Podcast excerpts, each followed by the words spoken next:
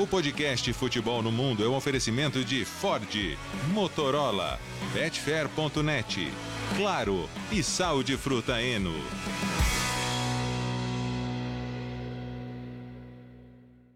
Alô Brasil, olá para você que é fã de esportes. Podcast Futebol no Mundo 201 está no ar. Antes de mais nada, precisamos agradecer a enorme audiência da edição especial 200, com uma enorme repercussão também, com a participação dos nossos companheiros. Agora estamos a caminho dos 300, Leonardo Bertozzi.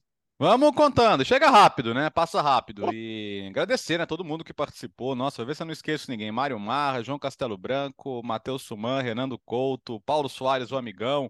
Todo mundo nos deu a honra da companhia aqui. Os que não deram a honra por qualquer outro motivo também, como o Jean, que segue em lugares desertos pelo mundo. é sempre um prazer. Então vamos, porque semana quente, semana de muito futebol internacional e reforçando já o convite. Terça-feira, já tem horário, né, Alex? Seis da tarde, começa a nossa live especial de fechamento de mercado. Quem não contratar até terça-feira, só na próxima temporada. Das seis às nove da noite, ao vivo no YouTube. Gustavo Hoffman, como vai? Tudo bem, companheiros? Um grande abraço para vocês, um abraço para o fã de esportes. Das 6 às 9, pelo horário de Brasília. É sempre importante Sim. ressaltar, né? Às 9 da noite, que horas seriam aí? Aqui vai ser. Eu tô 4 horas à frente, uma da manhã. Termina uma. Ah, ah cedinho. Tranquilo. Ah, dá para fazer até mais tarde, não tem problema. Então, ó, segunda-feira, edição. Segunda-feira. Não, segunda, é, segunda-feira 202. Terça-feira 203. Agora o taxímetro não pode parar. E aí, Bira? Opa! Estamos é, aqui acompanhando o futebol europeu, mas sem esquecer que estamos nos playoffs da NFL. E o Gustavo Hoffmann ainda não, não me disse contra quem o time dele vai jogar esse fim de semana. Olha. Não, não, não ele tá, ele tá, ele tá nessa desde, a, desde de segunda-feira já, provocando por conta da eliminação do Buffalo Bills, derrota para o Cincinnati Bengals. E foi, admito que foi bem decepcionante essa derrota, porque a gente esperava algo mais, ainda mais pelas condições do jogo, neve. Enfim, paciência, mais uma temporada. O capacete continua aqui, ó, do Buffalo Bills, para quem nos acompanha no YouTube. Aliás, bela camisa do, do, do Bira hoje, hein, Bira? É, você quer a camisa do Colônia, já que o, o Colônia voltou bem, né? Meteu sete num jogo, depois segurou o Bayern de Munique no outro. O Colônia voltou bem da, da parada da, do, do inverno. Nós vamos falar muito da Bundesliga. Aliás, aliás já, o pessoal já... do Bayern de Munique vai ficar meio assim, né? Porque eu tô com a camisa do Colônia que acabou de enfrentar e o Gustavo com a camisa do Eintracht Frankfurt que vai enfrentar o Bayern. Jogou duro, hein? eu, eu, eu, eu, não sei, eu não sei nem se, se a gente pode falar que o Bayern é favorito, mas tudo bem. Lá na frente a gente fala. Gustavo, começamos com problemas aí em Madrid com o Vinícius Júnior. Gente, é, não é possível é, que não aconteça nada com, com as pessoas que estão fazendo isso. É, infelizmente. Infelizmente, a gente vai ter que começar com o programa com, com uma notícia horrível, mas que é sempre necessário divulgar, debater, porque atitudes precisam ser tomadas. Não é, não é possível que, de novo, tudo, tudo, tudo fique assim mesmo. Vamos lá, o que aconteceu? Estamos. Primeiro, até para passar para o fã de esporte. Estamos gravando o programa na manhã desta quinta-feira. Né? O Real Madrid joga na noite desta quinta contra o Atlético de Madrid no Santiago Bernabéu pelas quartas de final da Copa do Rei. Hoje cedo, aqui em Madrid, em uma ponte que fica próxima ao centro de treinamentos do Real Madrid, na região de Valdebebas, foram colocadas uma faixa onde estava escrito Madrid, Madrid odia é, al Real, Madrid odeia o Real. É um lema da Frente Atlético, que é aquele grupo de ultras do Atlético de Madrid aquele mesmo grupo de ultras que ofendeu com cantos racistas o Vinícius Júnior antes do clássico pelo turno de La Liga, jogo no Metropolitano. Abaixo desta faixa, pendurado, estava um boneco inflável com a camisa do Vinícius Júnior, enforcado. Racismo, ameaça de morte, tudo isso é gravíssimo. Tudo isso é muito grave e já passou dos limites há muito tempo. Não passou dos limites hoje. Não foi hoje que, que, que esses racistas passaram do limite. Eles passaram do limite já há muito tempo, quando La Liga não faz nada, quando as autoridades espanholas não, faz não fazem nada, quando o juiz que analisa o caso do racismo contra o Vinícius, do clássico contra o Atlético em La Liga, diz que era um ambiente de futebol, que aquilo é provocação. Tudo isso faz com que, essa, com que esse tipo de gente se sinta impune. Absolutamente impune. E aí, quando o Vinícius reclama do racismo contra ele através das suas redes sociais, sociais o que faz o Javier Tebas, presidente de La Liga? Reclama do Vinícius. O que fazem os críticos aqui do Vinícius? Que, que, que é difícil entender essa perseguição. É, é, falam que ele é provocador, que, que tudo isso que está acontecendo é culpa do Vinícius. É, é, é inaceitável, é inacreditável. É, tomara, o Atlético de Madrid se posicionou através de uma nota oficial, a Liga fez o mesmo, a Federação Espanhola fez o mesmo. É complicado, assim. Primeiro, investigação policial, identificar as pessoas que fizeram isso, é uma via pública. É, eu imagino que com câmeras de segurança, a polícia, se quiser, fica, consegue rastrear as pessoas que chegaram até ali. E La Liga, Atlético de Madrid, é, Federação Espanhola, não apenas notas oficiais. O Atlético sabe quem são. O Atlético não sabe quem são exatamente essas pessoas. Estou falando que o Atlético sabe que foram os indivíduos A, B e C que foram ali. Mas o Atlético sabe que é da frente Atlético. Que tem o seu espaço reservado ali atrás do gol sempre. Então, que, que as pessoas, que as entidades, que todos envolvidos em mais um triste episódio de racismo e agora com a ameaça é, de morte ao Vinícius, que todos ajam agora e não apenas falem e soltem notas oficiais. E tem um ponto, né, que assim, é, Gustavo fala em, em essas pessoas pode, devem ser denunciadas e punidas. Quando a gente volta ao episódio do ano passado, né, que to, toda semana teve a polêmica da dancinha e tal, e aí chegou no final de semana, o Vinícius foi de novo alvo de cânticos racistas. Quando o caso foi denunciado para a Fiscalia de Madrid, uh, o caso foi arquivado. Ah, contexto de rivalidade, ah, duraram poucos segundos e, e acabou em pizza, não aconteceu nada com ninguém. Né? Ninguém foi multado, ninguém foi preso, não aconteceu nada. As pessoas que chamaram Vinícius de macaco aquele dia, cantando Vinícius Eres um Mono, continuam andando na rua, continuam com suas famílias, continuam frequentando o estádio, continuam tendo vidas absolutamente normais, sem qualquer consequência dos seus atos. O que, que, aconteceu dias depois? Um jogador do Cádiz, o Alejo, é, fez um tweet com um bonequinho dançando e um macaquinho, uma óbvia ó, ó, alusão ao Vinícius e à eliminação da seleção brasileira que aconteceu naquele mesmo dia. É, no mesmo mês de dezembro, o Javier Tebas se irritou quando o Vinícius criticou a falta de ação da Liga e disse que ele tinha que se informar melhor, porque não, a Liga faz muito contra o racismo. É, como se fazer muitos fosse simplesmente é, denunciar e, e subir o tom nas notas oficiais. Isso não é nada, isso é muito pouco. Aconteceu alguma coisa com o jogador do Cádiz que fez um tweet de, de, de cunho racista contra o Vinícius? Não aconteceu nada. E esses jogadores que, que, que taxam o Vinícius de provocador e que tem esse tipo de reação, tem um espaço absurdo na mídia. Dão entrevista, uh, uh, as vozes deles são absurdamente amplificadas.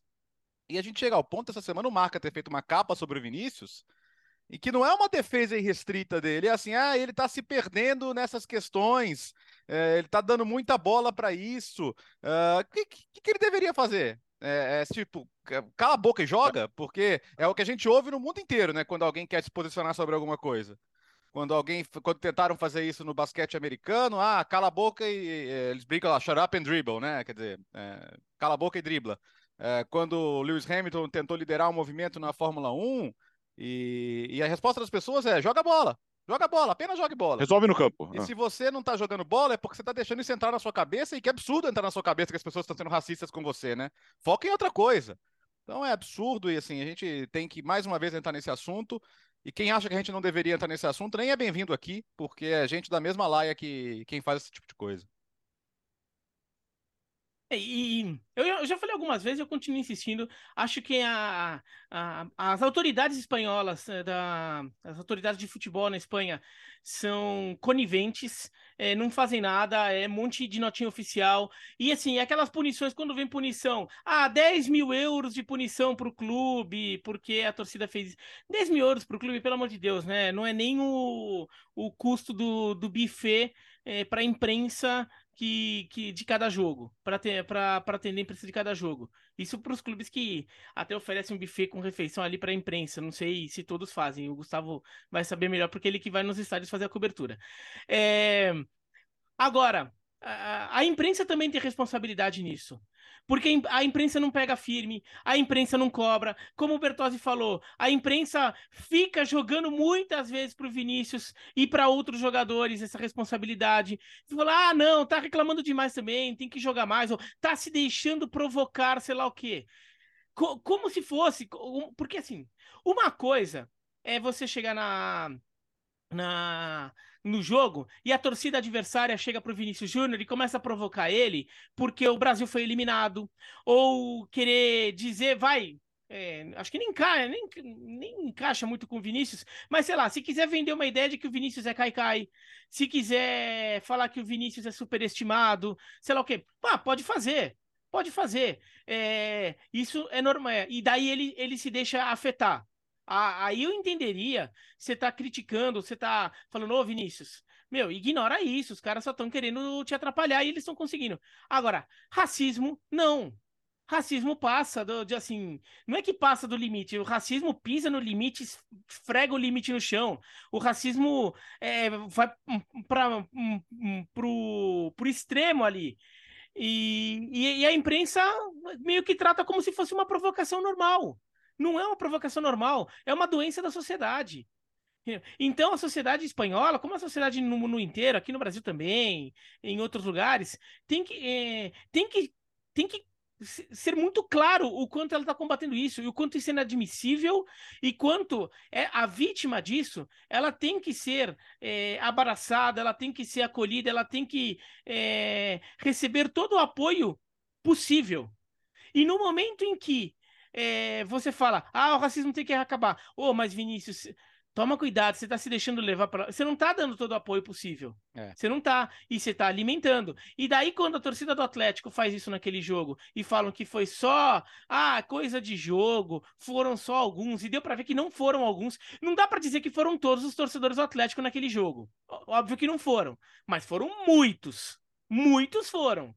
Muitos foram e você fala que foi, ah, não, um ato isolado ou ah, coisa de jogo, você não está dando todo o apoio à vítima Partiu do racismo. do mesmo grupo, Biratã, que é, hoje pendurou uma, a, a, o boneco é, do Vinícius Júnior. Não é Por isso que o Atlético tem que se posicionar de maneira mais forte também. O Atlético sabe de onde vem isso.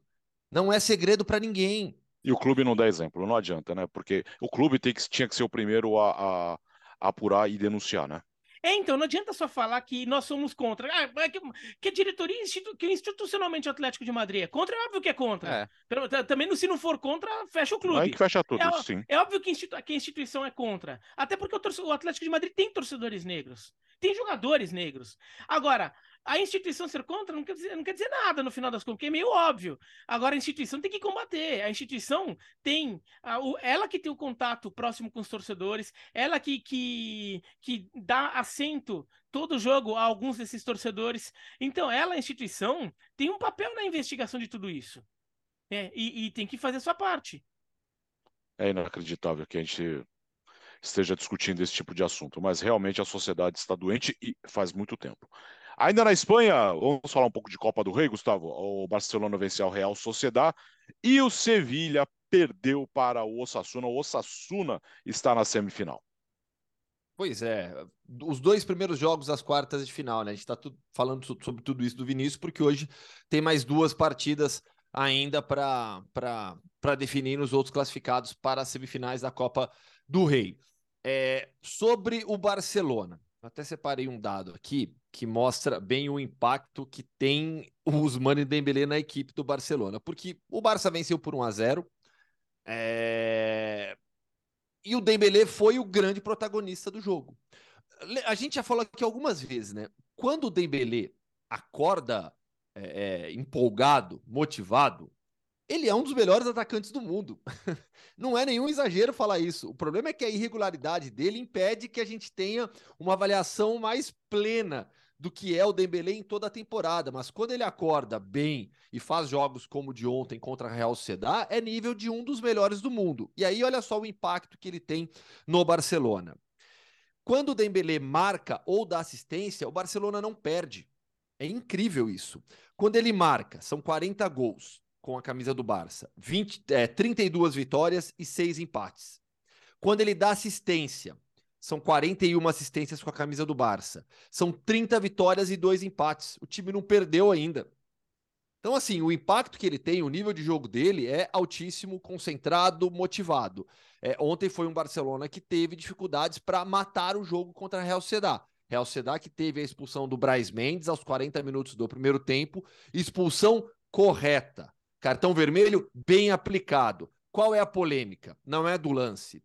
A polêmica é a não expulsão do Dembélé contra o Retafe no final de semana por La Liga, por um lance muito similar. Então, a expulsão do Braz Mendes não é contestável. O que é contestável é o não cartão vermelho do Dembélé no final de semana. Isso gerou bastante polêmica aqui na Espanha. E aí no segundo tempo aquele Barcelona que a gente já se acostumou a ver, com dificuldades, com dificuldade para fechar os jogos, para matar de vez a partida. Fez 1 a 0, não conseguiu fazer o segundo e no final precisou contar com Ter Stegen de novo para fazer pelo menos duas grandes defesas e impedir o empate da Real Sociedad, menos com um a menos, mesmo com um a menos. Cara, o Xavi ganhou a aposta com o Dembélé lindamente, né? E não era aquela aposta que você tava com uma, com uma mão bonita ali, não, trinca de ases e tal. Você, não, ele ele, ele, ele ganhou com uma. Não, não, era uma mão fácil, por todo o contexto que você já destacou, né, Gustavo? É, é um jogador que tinha um histórico de, de, de indisciplina, de não ser um cara 100% focado no jogo, contrato acabando, e, e, se ele sai no final do contrato, era um prejuízo gigantesco. Foi, foi, foi a primeira grande contratação que o Barcelona fez depois do Neymar, né? Depois da saída do Neymar. Então, olha, olha a resposta que tinha que significar aquilo. E, e, e agora, assim, muito tempo depois, ele está dando retorno ele, ele, ele volta ao time, ele já tem um papel importante na última temporada.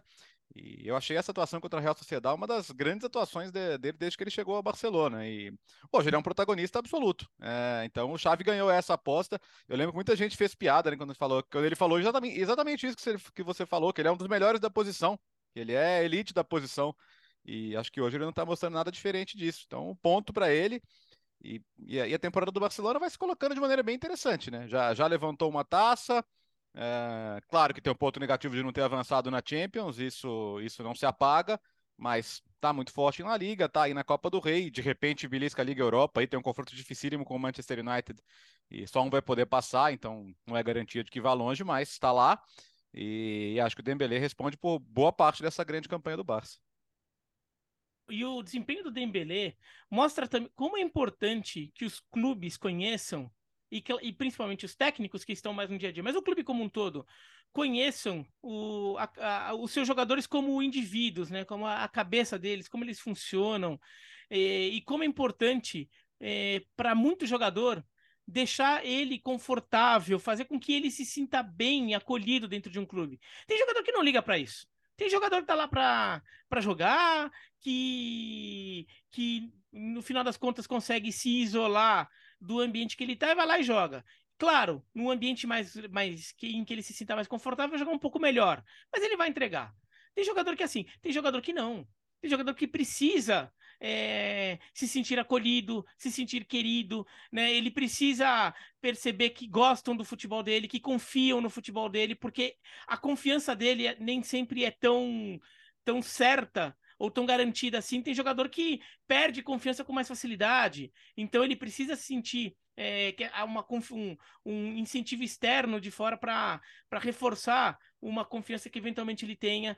É, e daí pode até ser também questão de vida pessoal, mas vários aspectos. Um vestiário, né? Então, é, como é importante também que o vestiário tenha um ambiente que faça com que o jogador se sinta confortável. E o Barcelona não teve é, esse ambiente saudável nos últimos anos. Ou não vinha. É, ali, há alguns anos ele não deixou de ter em vários momentos. Vai, a, é, o Kiki Setien, que, que, que não deu certo, não só, só porque deu certo por questão de, te, de técnica, assim, o ambiente ali não permitia, o Griezmann não deu certo, o ambiente é, não permitia, era um, é, era um clube totalmente disfuncional em relação à diretoria, a, o departamento financeiro, o departamento técnico, e nisso, por exemplo, o Coutinho foi perdido. O Coutinho é um jogador que tem muito essa marca. Uhum. É um uhum. jogador que precisa se sentir confortável para jogar bem. O, o, o Barcelona gastou uma fábula. O Barcelona montou o Liverpool para ter o Coutinho. o Liverpool campeão da Europa para ter o Coutinho e, e, e aproveitou muito pouco do Coutinho os melhores momentos do Coutinho, desde que o Barcelona contratou ele, foi quando ele esteve emprestado ao Bayern de Munique e quando ele esteve emprestado ao Aston Villa na, na, no final da temporada passada. E depois o Aston Villa exerceu a compra. Então, é, o, o, Barcelona não ofereceu isso ao Coutinho, por exemplo. E não estava oferecendo ao Dembélé. E o, o contrato do Dembélé acabou. É, assim, o Barcelona ficou o contrato inteiro do Dembélé jogando o futebol do Dembélé fora.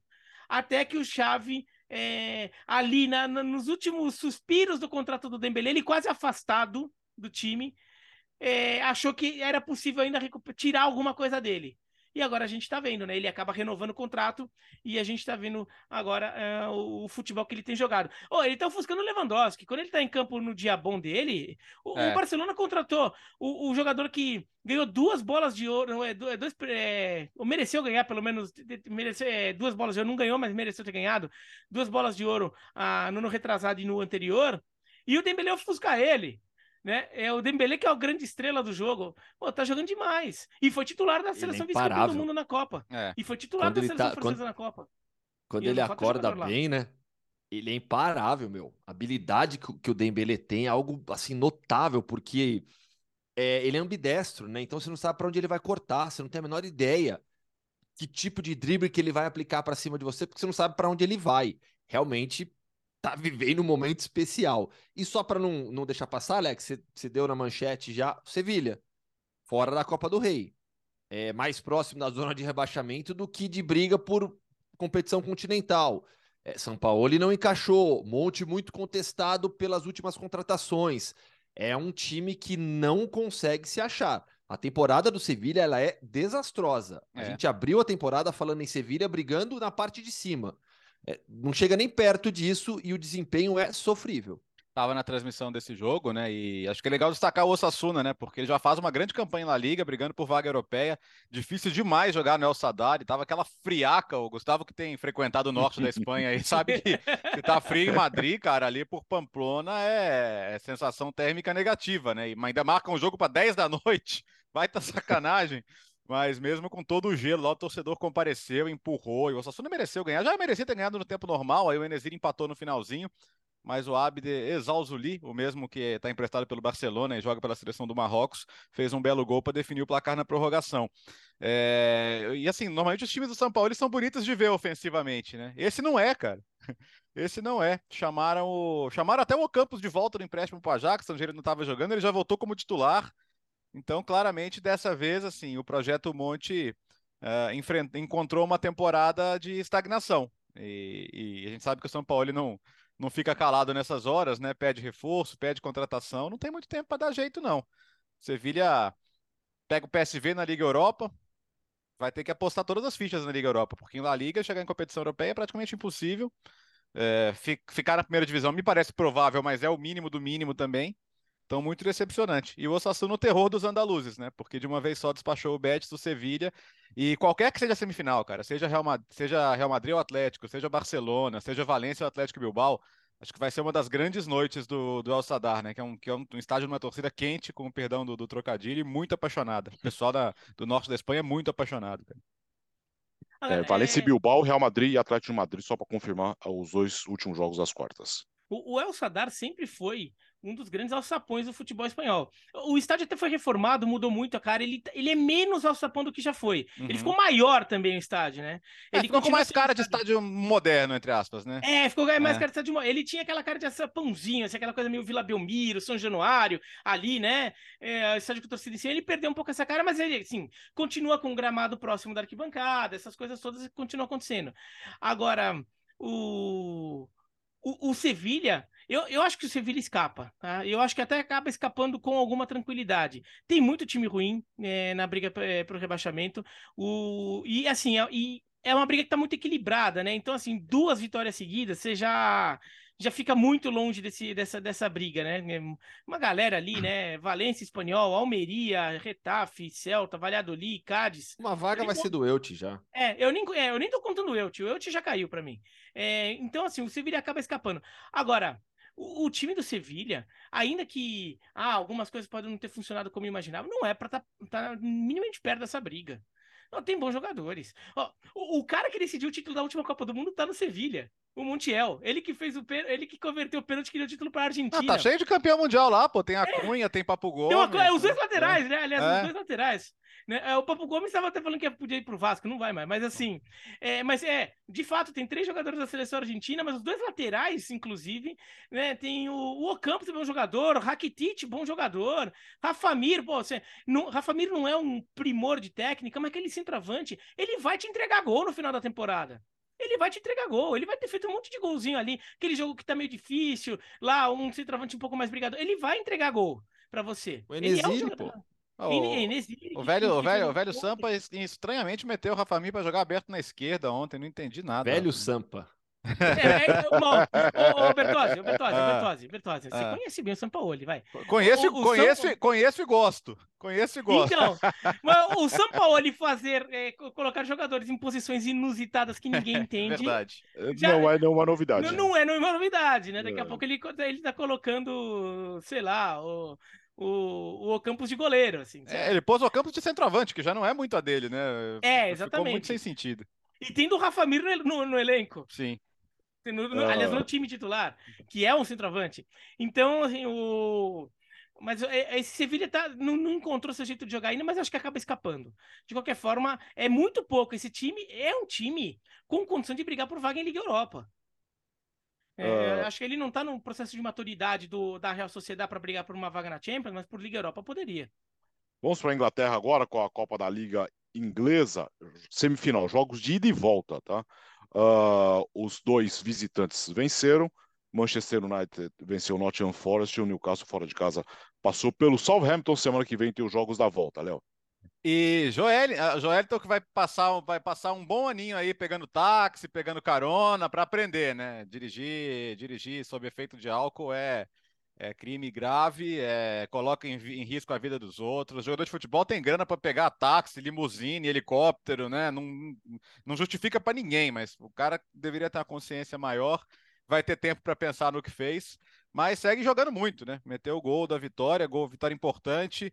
É, e, e, essa final que tende a acontecer entre Newcastle, Newcastle e Manchester United é, porque acho que os dois jogando em casa com vantagem tendem a confirmar suas classificações. O Newcastle não leva gol, cara. Não, né, é, a última vez que o Nick Pope levou gol era ano passado, né? Então é absurdo o que faz o time do, do Hall. É, e é significativo para os dois, né? Porque de um lado você tem o Ten Hag na primeira temporada e, e, seria importantíssimo ganhar um título. Claro que é importante levar o United de volta para a Champions League, isso é fundamental. Mas já ganhar um título, já ganhar um título assim, um título em fevereiro como a Copa da Liga, tira isso do caminho, né? Pô, primeiro ano, trabalho bom e taça. E pro Newcastle, é, a taça acho que chegaria até muito antes do previsto, né? Porque o Newcastle, embora tenha o investimento massivo da Arábia Saudita, não está fazendo contratações midiáticas, está reforçando o time é, de maneira inteligente, com jogadores funcionais. E é um time muito interessante. Não é bonito de ver jogar, não é não, né, tá? Mas é um time não. muito sólido e, e que está conseguindo entregar os resultados também. Então acho que para qualquer um dos dois essa final se confirmar em Wembley, é uma bela final. Além de, além de serem duas grandes torcidas, seria aquele jogo de Wembley absolutamente lotado, um baita clima legal, as duas torcidas vivendo o jogo com muita expectativa. É, então eu fico muito ansioso pelo que pode acontecer. Só destacar que é, Danilo e Scarpa foram titulares né, no, no Nottingham Forest, mas a diferença de nível ficou muito clara entre os times. Renan Lodge também, né? Lodge também, que já que já que já estava lá, né? Três brasileiros. Quem diria, né, que a gente viria três brasileiros no Nottingham Forest? Isso não é nem não é nem dez anos atrás, né? É o ano passado.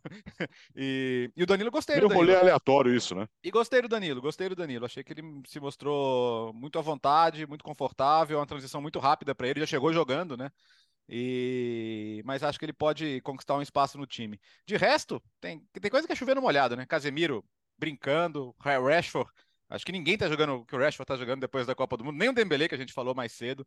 Todo, todo jogo tem o Rashford fazendo gol, dando assistência, e, e tá realmente espetacular. E acho que a gente já, já, parou, já passou algum tempo destacando como é bom o trabalho do Ten Hag na sua primeira temporada, né? Como o time tem cara, tem identidade e que o torcedor está muito satisfeito. E acho que nem a derrota para o Arsenal no fim de semana mudou esse, essa, essa sensação. Acho que o torcedor sentiu que, é, ok, é foi contra um adversário que está praticamente imparável nesse momento e não vamos deixar de olhar para o que está funcionando só porque acho que o título da Premier League não deve vir esse ano, né?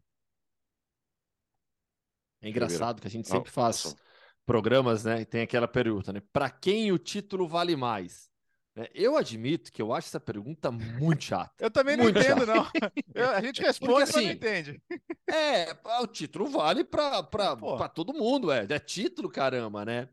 Mas, obviamente, estou brincando também, assim, eu entendo o contexto, né? A ideia, a motivação de uma pergunta como essa. Porque, por exemplo, a gente pega esse, o caso dessa provável final, vamos tratar como uma provável é. final, United e Newcastle.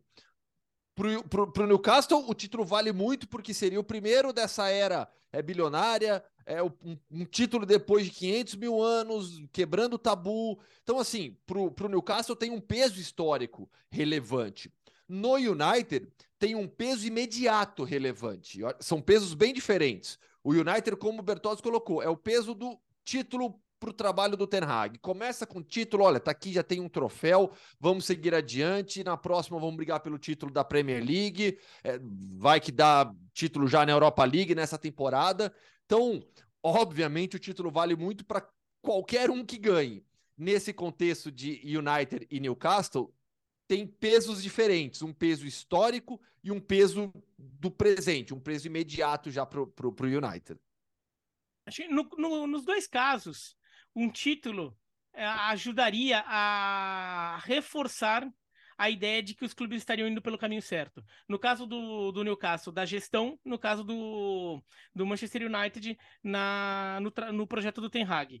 Agora, só que daí, para mim, pro, pro Newcastle, o, tem um peso extra que, assim, para a instituição Newcastle, que não é uma instituição com tantos títulos, uma Copa da Liga faz mais diferença no currículo do que para o Manchester United. Lá na frente, a ideia, a, se tudo der certo, eh, do ponto de vista do, do Manchester United, ganhar essa Copa da Liga vai ser até é um título menor ali, diante de tantos títulos enormes que o clube já conquistou.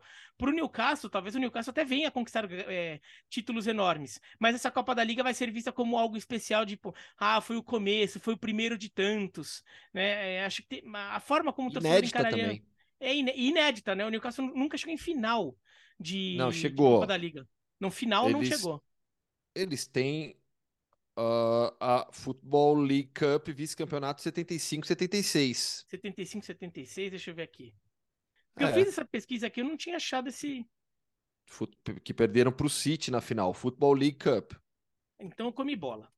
Enfim, mas seria, seria o primeiro título do Newcastle. É. E, ó, e não ganham um, um, um, um, título. É verdade, é verdade. Eles perderam aquela lá, 2x1.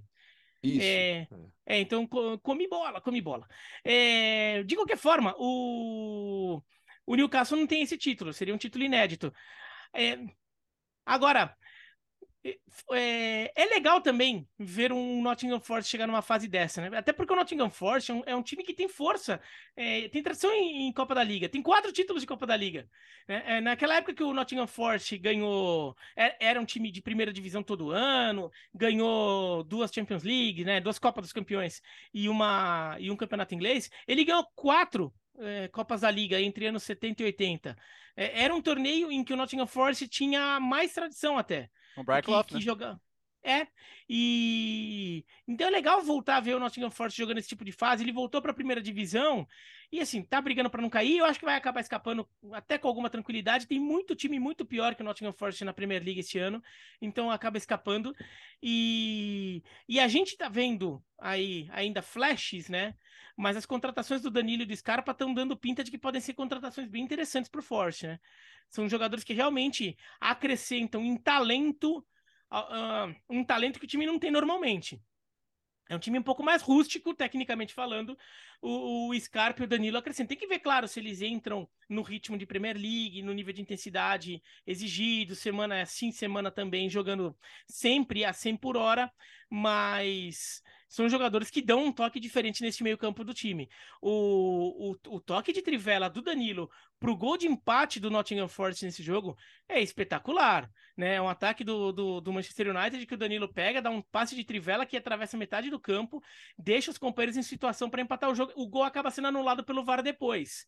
Por, por isso aqui, né, no impedimento.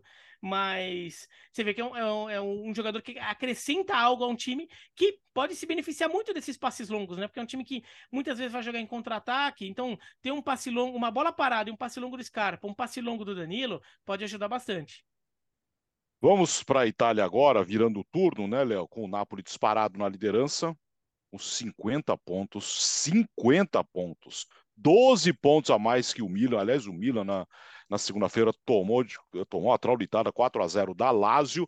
E essa briga agora uh, pelo vice-campeonato, vai. Tem Milan, Lazio, Inter, Roma e Atalanta, Léo. Eu até brinquei na transmissão, né? Se o torcedor do Napoli encontrasse o gênio da lâmpada e falasse assim, ó, a, o Milan vai tomar de 4 a 0 da Lazio. A Inter vai perder em casa para o Empoli. E a Juventus vai ter 15 pontos retirados no tribunal. É, ele ia falar: ah, não, você está de brincadeira, isso aí não acontece, né, Eugênio? Você está de brincadeira comigo. E aconteceu tudo isso, além do Napoli vencer bem também no final de semana. 50 a 38, essa é a distância, 12 pontos. É a maior distância no fim de um primeiro turno até hoje. É, supera os os 10 pontos que a Juventus colocou na Inter em 2005, 2006. Aliás, a Juventus conseguiu fazer 52 pontos no primeiro turno e terminar o campeonato com zero, porque teve todos os seus pontos retirados naquele ano por causa do escândalo Calciopoli, né? E foi para a segunda divisão naquela ocasião. É, tá muito bonito de ver, né? Tá muito bonito de ver a confiança lá em cima e, e coincide com o momento de pior crise do Milan desde o título.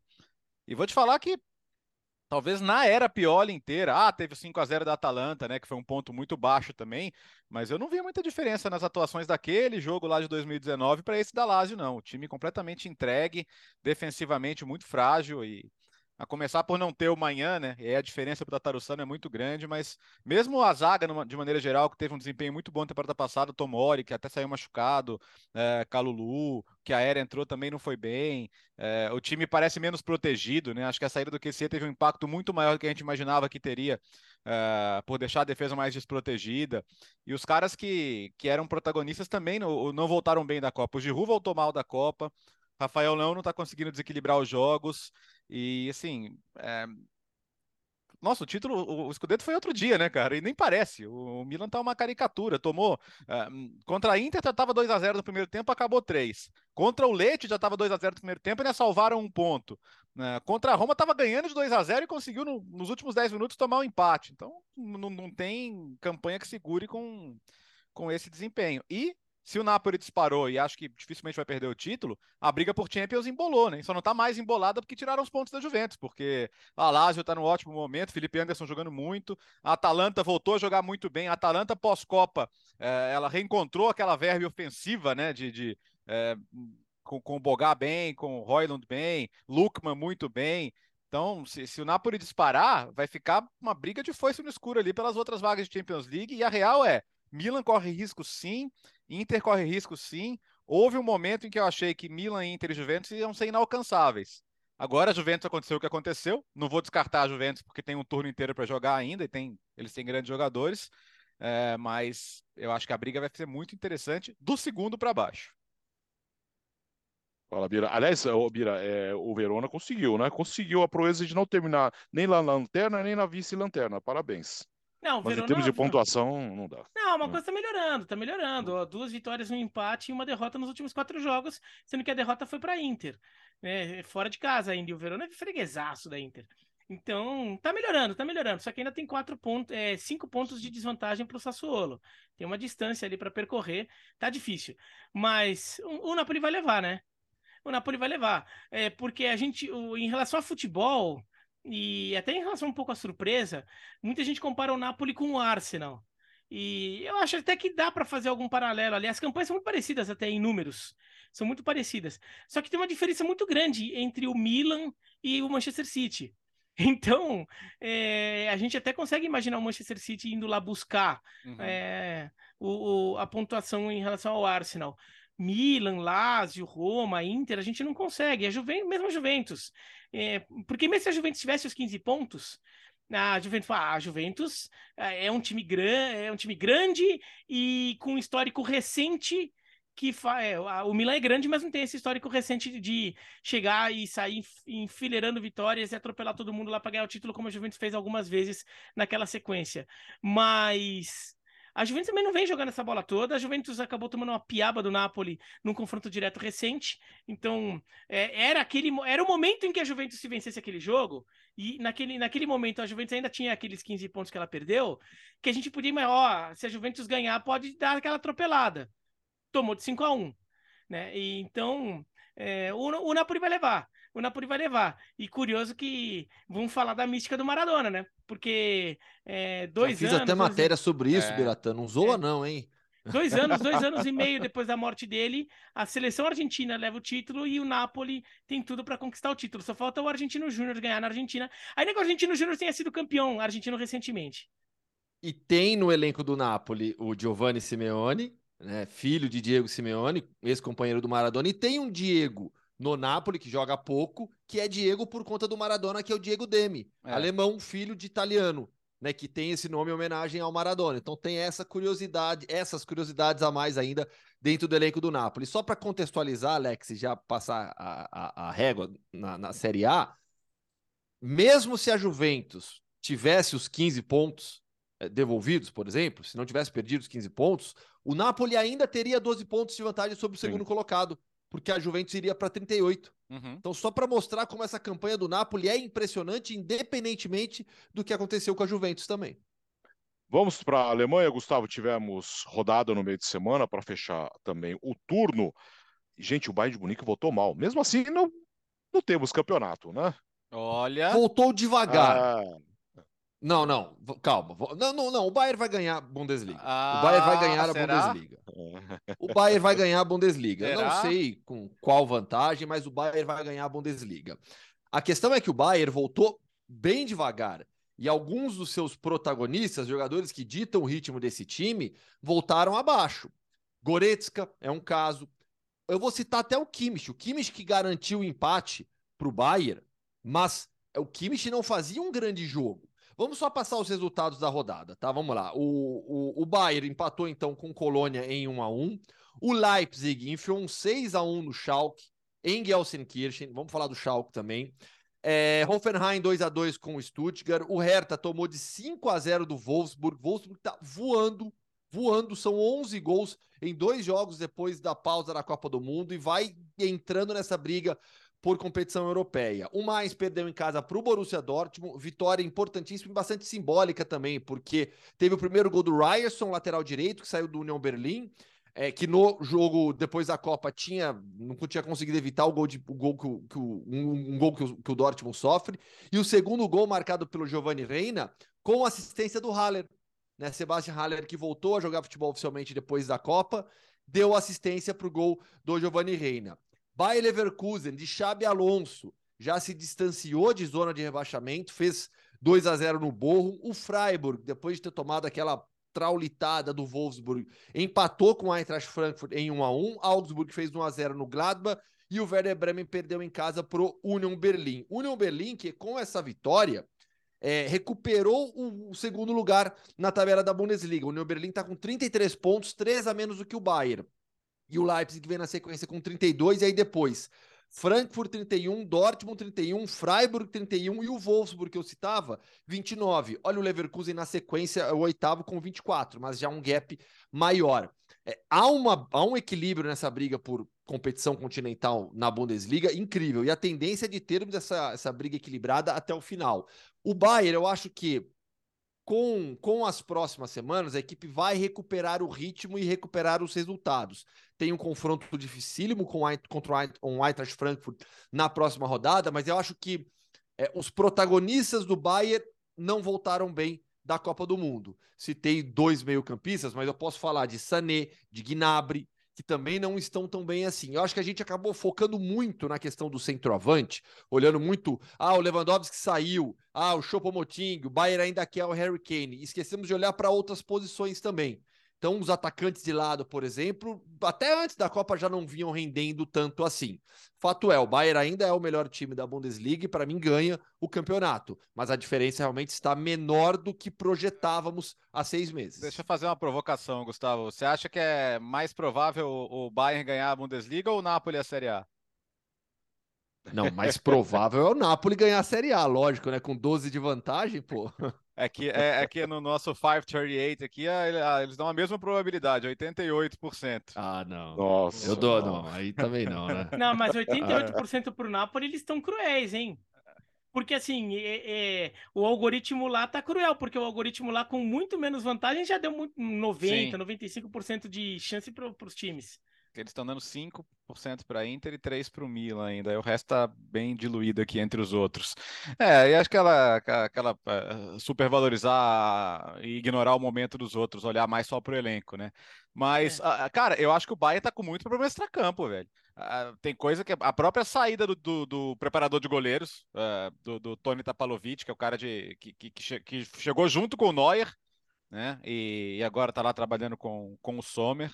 você tem o Nubel emprestado para o Mônaco e ele tá bravo porque ninguém falou nada para ele. Co contrata o Nubel. Ô, Nubel, é o seguinte, você é o, é o sucessor do Neuer, tá? A gente não sabe quando ele vai parar, mas você é o sucessor do Neuer. Aí o Neuer tem uma contusão e. Ah, ninguém me falou nada e agora contrata o Sommer. É, estranha essa, essa maneira do Bayern de lidar com a situação. E final de semana, domingo, o Gnabry estava na folga, estava em Paris, no desfile de moda, tirando fotos, tudo. O Salihamidzic ficou bravíssimo com ele, falando que o jogador na folga tem que estar tá concentrado em se recuperar para o próximo jogo. E ele não joga bem e sai. É, então, é, já na, na, primeira parte da temporada houve, houve questionamento sobre a falta de, de pulso do Nagelsmann sobre alguma, algumas questões do elenco. E o Salihamidzic não é um cara fácil de lidar o Hansi Flick sai por não é ele não ele não saiu porque a seleção alemã chamou, isso veio depois. Ele saiu porque saiu, porque brigou lá dentro. Então, assim, o, o, o, antigamente o pessoal chamava mais o Bayern de FC Hollywood, né? Porque tem as estrelas e tem os dramas. Nos últimos anos os dramas não aconteceram muito, mas parece que eles estão querendo voltar com força agora. Né?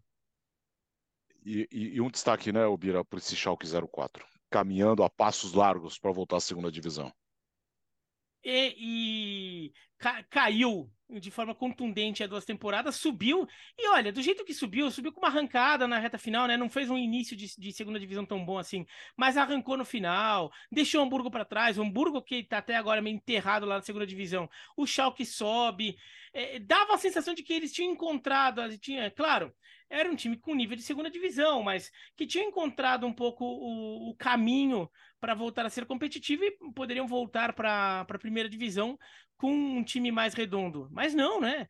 Voltou mal, tem nove pontos só em 17 jogos, e assim, tomando umas piabas homéricas. Assim, aquela coisa do time que parece que é um time que não tem nível para estar na primeira divisão. Tomou é. 6 a 1 em casa do Leipzig, tomou 3 a 0 do Eintracht Frankfurt. Se a gente for ver a campanha do, do Schalke, tem umas goleadas absurdas. O time tomou 41 gols em 17 jogos. É disparada a pior defesa da Alemanha. Disparada mesmo. A segunda pior, não, a segunda pior tem 39. Vai, tem do Borrom tem só dois gols a mais, a menos. Mas depois já cai bastante.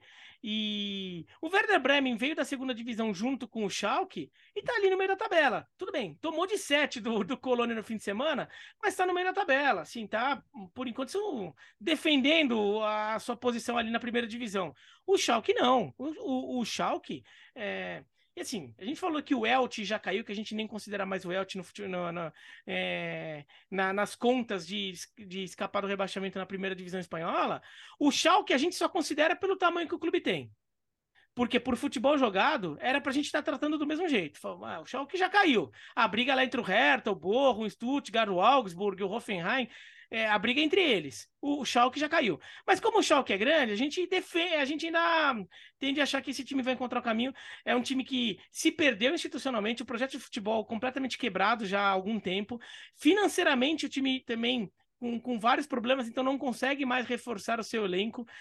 E então foram situações que foram se construindo aos poucos, mas quando caiu a ficha, caiu assim, caiu forte, assim, como caiu ficha, como se cai no, no cassino lá quando dá as três coisinhas igual ali, caiu um monte de uma vez só. Caiu tudo de uma vez só pro Schalke, né?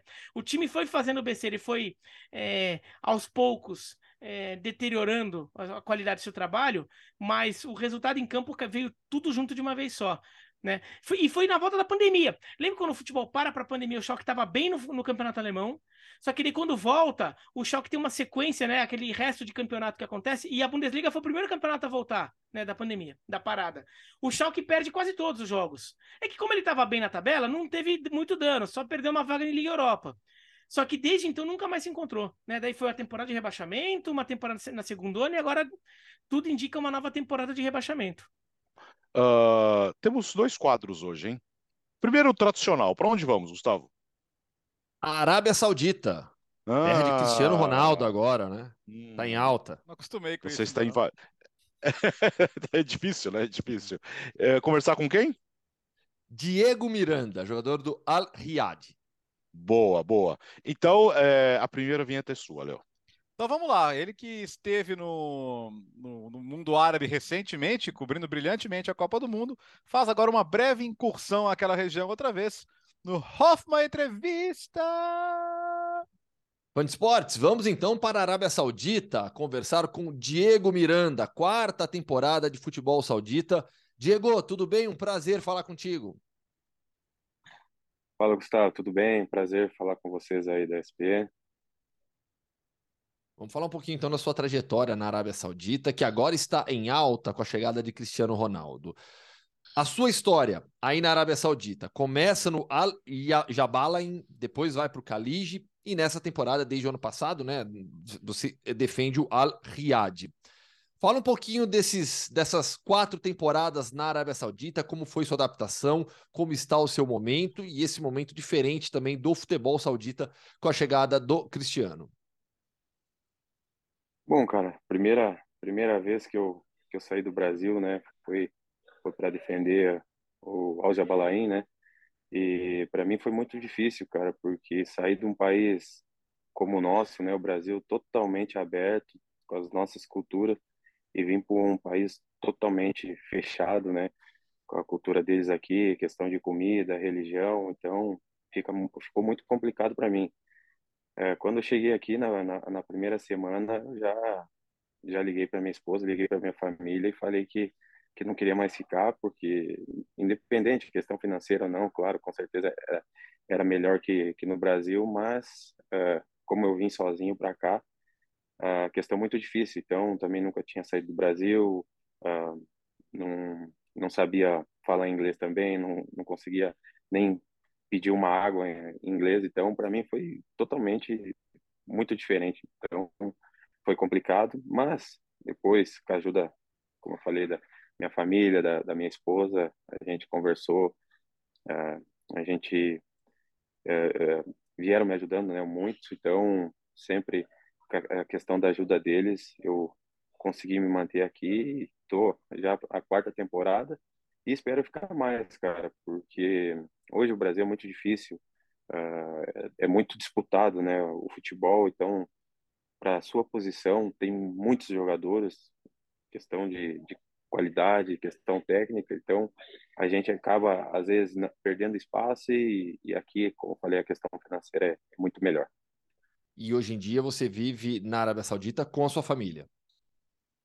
É, hoje eu, eu vivo com a minha esposa, né? Uh, não consegui ainda trazer minha minha família, o pai, minha mãe, mas eles esperam um dia vir conhecer o Oriente Médio.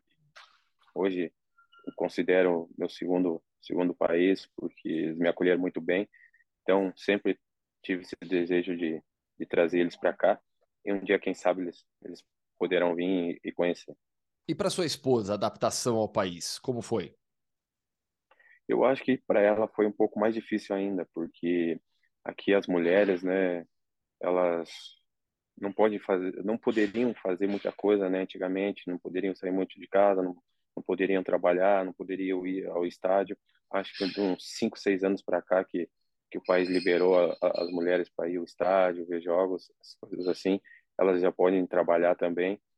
E mas a questão também do vestimento, né, não pode é, sair com com a roupa normal que nem em outros países, como no Brasil tem que usar a, aquela roupa né, preta, né, que se, chama burca.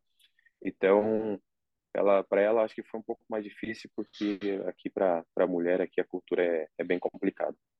Vamos falar um pouquinho da atualidade, então. Depois eu quero entrar em mais alguns detalhes das suas, das suas experiências nesses anos de Arábia Saudita, de futebol e de cultura também no país. Mas com o Cristiano Ronaldo, agora contratado pelo Al Nasser.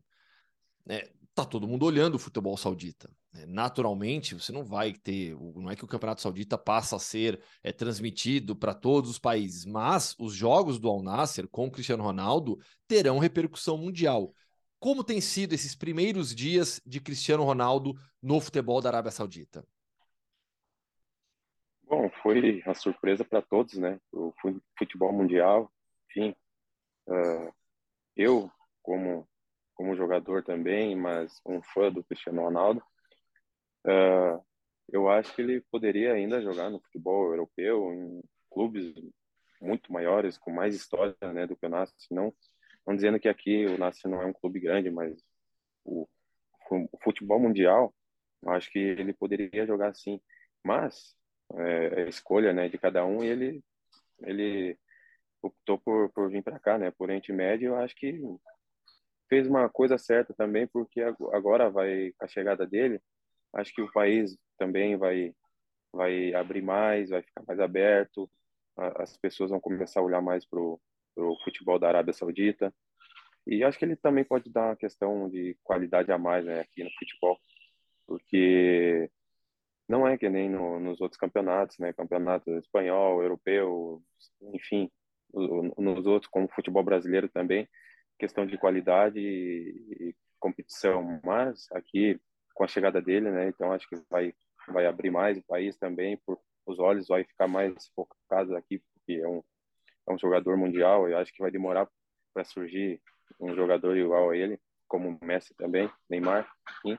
Então acho que é muito legal essa chegada dele aqui. Os árabes estão estão enlouquecidos, né, com, uhum. com, a chegada aqui, ainda mais os torcedores do Al Nassr eu também fiquei, eh, não, não pude ir, ir, acompanhar a chegada dele no estádio, mas pude assistir tudo pela, pela TV, então foi, foi muito legal.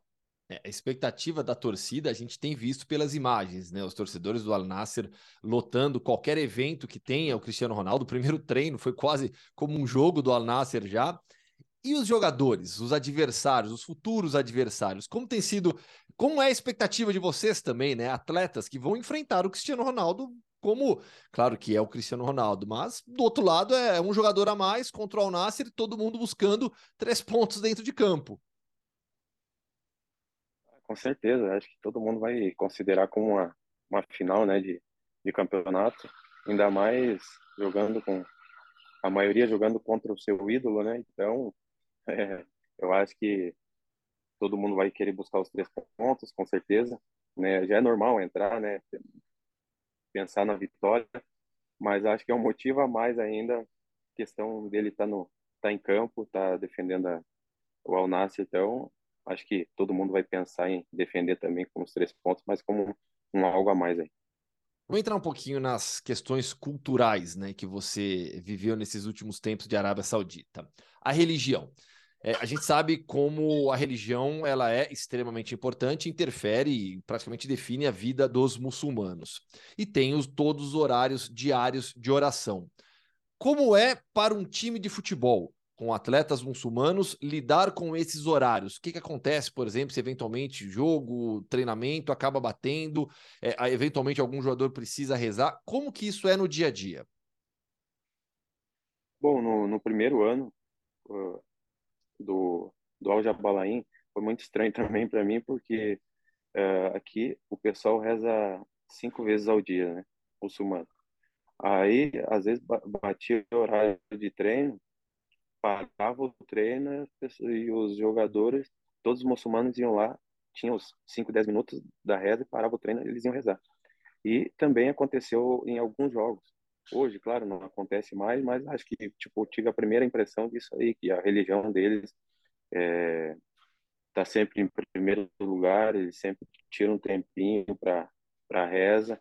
Até o comércio também, quando tem a hora da reza, a maioria da, do comércio fecha. Então tem aqueles 5, 10 minutinhos, alguns levam mais tempo, né, para isso, porque eu acho que a, a reza também para eles aqui, né, questão da, da religião, fica acho que em primeiro lugar para eles. E em relação à culinária, né? A culinária árabe é maravilhosa. É, nós do Brasil estamos acostumados a pratos típicos árabes. Mas quais foram as principais diferenças que você sentiu no dia a dia de, de comércio, por exemplo, de compra de alimentos, de preparação? Você lembra de algumas boas histórias? Sim, é, a comida também foi um, uma questão que, que senti muita dificuldade, porque como eu sou gaúcho, eu gosto muito de churrasco, né? Não como todo dia, mas a gente sempre sempre procura fazer uma, duas vezes na semana. Então, e a comida também muita, tem muita pimenta aqui. Se a gente não for no, for no restaurante e, e, e pedir a comida sem pimenta, já vem ao natural. Então, as, as primeiras vezes quando eu fui no, no restaurante, eu esquecia de pedir e às vezes acabava comendo só um pouco só e deixar de lado, não porque a comida era ruim, mas que tinha muita pimenta. Então, depois tinha que tomar muita água e às vezes sempre acabava esquecendo, mas agora a gente já está acostumado também, já estou comendo pratos assim, apimentados, assim, natural já. Mas eu senti muita falta também de ir ao supermercado, encontrar uma carne é, de boa qualidade. Enfim, as outras coisas sempre tem, tem feijão, tem arroz, as coisas que tem no Brasil aqui tem, mas mais difícil assim que eu que eu sinto falta mesmo é de comprar carne de qualidade e fazer um churrasco também, porque aqui também não tem churrasqueira assim adaptada uhum. que nem tem no, no Brasil, entendeu? Mas a gente sempre dá um jeito, sempre tenta achar algum lugar aí, mas acho que esse aí também foi um fator da, da comida. Você já lembrou das suas origens, né? Como foi o seu começo no futebol? Fala um pouquinho do, do, do início da sua trajetória no Rio Grande do Sul. Ah, é sempre aquela história, né, do, do jogador quando começa, é, é a história é muito complicada. A gente sempre tem que é, não abandonar, mas deixar um pouco a família de lado, seguir seu seu trajeto, né, seu sonho. Então, comigo não foi diferente. Eu comecei até comecei minha minha trajetória como profissional até um pouco perto de casa, né, no no Esporte Clube Gaúcho, né, de Passo Fundo. Então, fica quase uma hora da minha casa, uns 40 minutos, 50, e aí eu poderia ver minha família, mas depois a gente acaba se aventurando em mais times, passei por muitos, né? Passei pelo pela Chapecoense, Náutico, Juventude, Caxias, Brasil de Pelotas. Então a gente acaba ficando um pouco longe da família e tive a oportunidade né, em 2019 de, de poder se aventurar, sair do país e, e vir para cá. Então, para mim, é, é um sonho, né? Sempre de criança estar tá realizando. E agora, como eu falei, eu consegui vir para cá, consegui sair, né? Deixar minha família um pouco de lado. Posso ir para qualquer lugar agora do mundo, porque aqui também é complicado, como eu falei, em questão de tudo, país fechado. Mas quero seguir me aventurando ainda. Acho que tenho muito, muito ainda a, a, a transmitir para o futebol. Espero conseguir realizar mais sonhos ainda. Essa a, a trajetória do jogador, né? porque a gente, muita gente sempre, olha sempre para o topo da pirâmide, né? E no topo da pirâmide, os salários são milionários, o mundo é maravilhoso, mas a, a trajetória do jogador de futebol, né, da grande maioria, ela cria uma casca na vida, né? Ah, com certeza. É, hoje, muitas pessoas né, têm um diploma, têm uma faculdade, tem, tem isso, tem aquilo, mas eu acho que, é, igual a faculdade da vida, a experiência que a gente a gente consegue receber através do, do futebol, através de conhecer é, lugares, é, ter essa experiência, eu acho que é, vai muito além, porque você passa por muita dificuldade. Como eu falei, a, a principal dificuldade é você ficar longe da família, ainda mais num país como esse, então é muito difícil. Então, eu acho que você queria cria uma, uma casca assim você sempre vai estar mais forte que algumas pessoas que têm aquele trabalho, que vai para uma fábrica, que vai por isso. Não, não estou desmerecendo, mas estou falando questão de, de, de vida, entendeu? De ter aquela faculdade, aquela experiência que você passou. Então, acho que isso ninguém vai tirar, né? Aquela experiência que você criou através do futebol. Mas, claro, tenho certeza que as outras pessoas também que que têm os outros objetivos, que trabalham em empresas, enfim, outras outras uh, questões profissionais. Então, acho que cada um tem a, tem a sua oportunidade de, de viver a vida. Então, acho que isso, mas para mim, como jogador, não, não tem uma experiência maior como essa. Então, fico muito grato ao futebol. Para a gente fechar, Diego, olhando para essa temporada do futebol saudita, qual é a realidade do Al Riyad? A gente sabe que Al Nasser com o Cristiano Ronaldo e o Al Hilal são as duas, são os dois times mais tradicionais de Riyadh, o Al Ittihad de, de Jeddah é outro time que sempre briga muito com o Romarinho, né, que, que joga muito no futebol saudita há muito tempo também. Qual que é a realidade do seu clube, do Al Riyad, para essa temporada?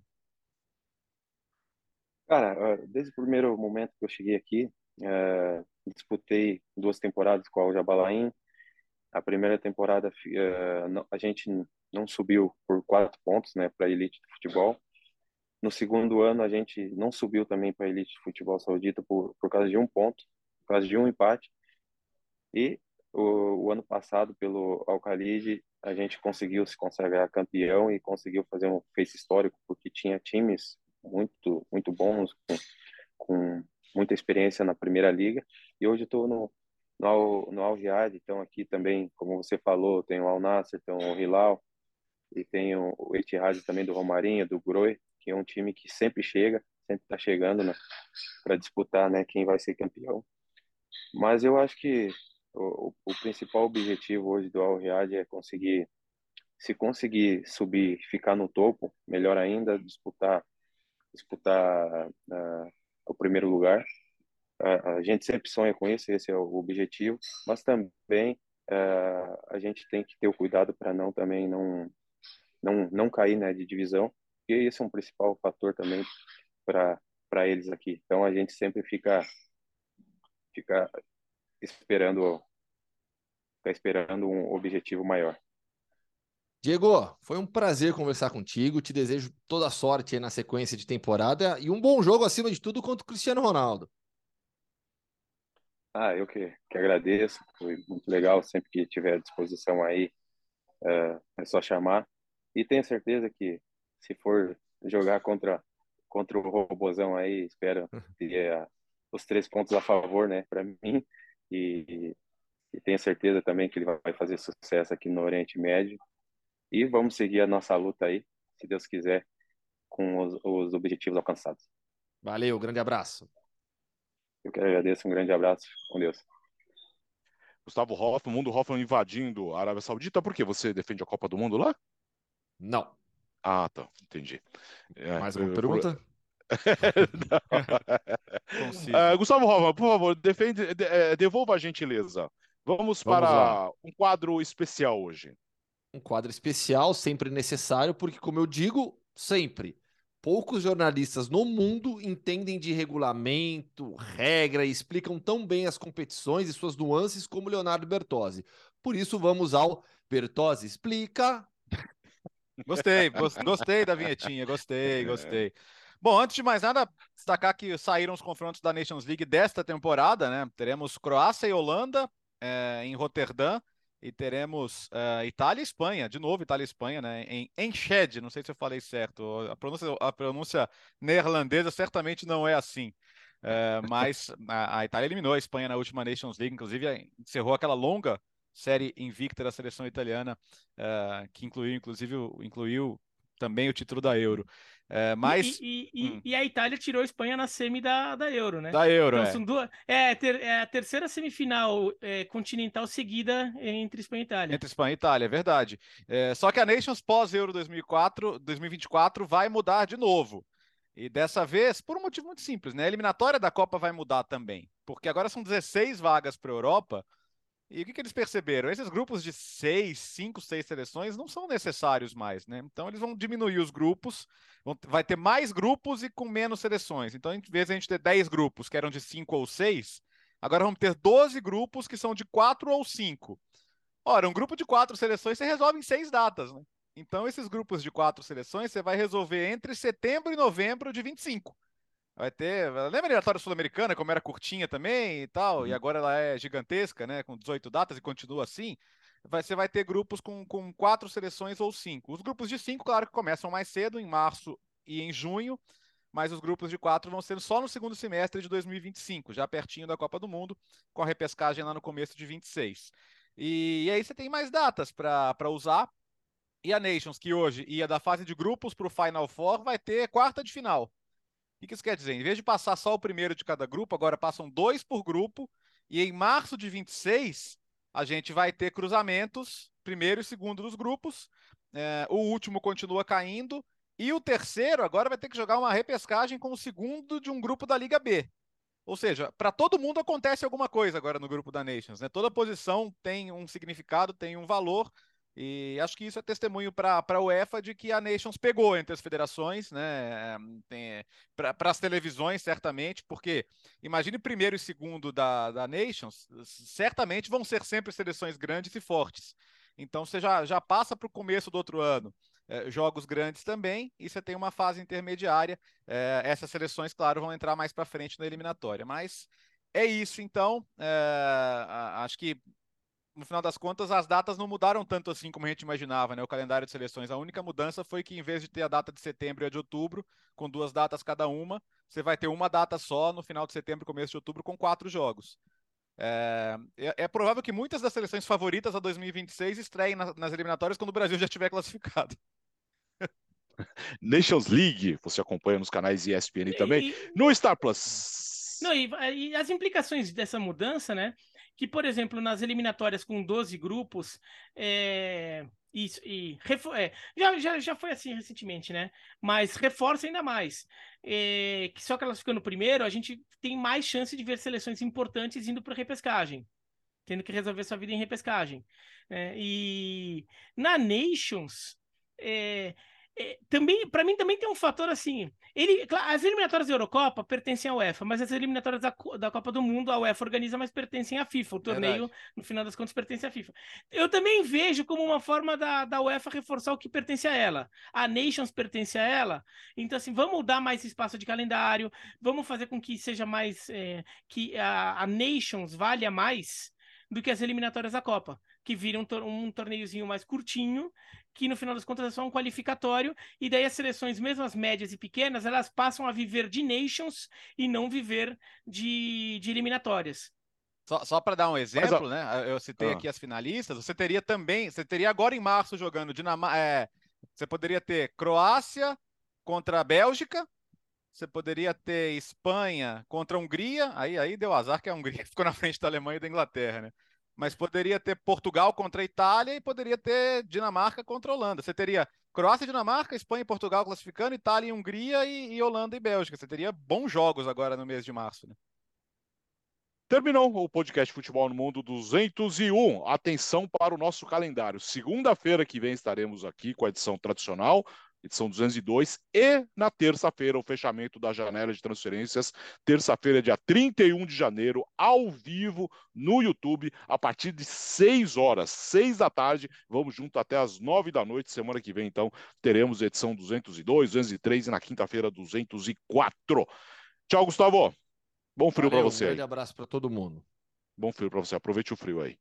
Valeu. Vai estar tá frio hoje no Bernabéu, viu? Pode ter certeza. É, leve o seu gorrinho. Não, vai estar vai, vai tá, vai tá frio na, no, no clima, né? Porque o ambiente não. pauta vai estar tá quente. É, é leve, eu tô curioso para ver isso, Biratã, porque dessa vez é algo assim.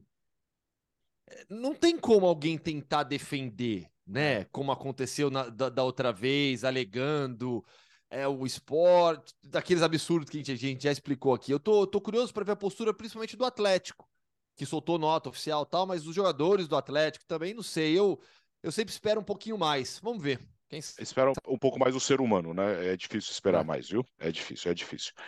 Tchau, Léo. Tchau, gente. Bom final de semana. Segunda-feira estamos de volta, então temos compromisso segunda e terça, só reforçando. Tchau, Birá. Tchau, tchau. Então, até semana que vem, dose tripla. Exatamente. Podcast Futebol no Mundo 201 fica por aqui. Segunda-feira estaremos juntos mais uma vez. Tchau. O podcast Futebol no Mundo é um oferecimento de Ford, Motorola, Betfair.net, Claro e Sal de Fruta Eno.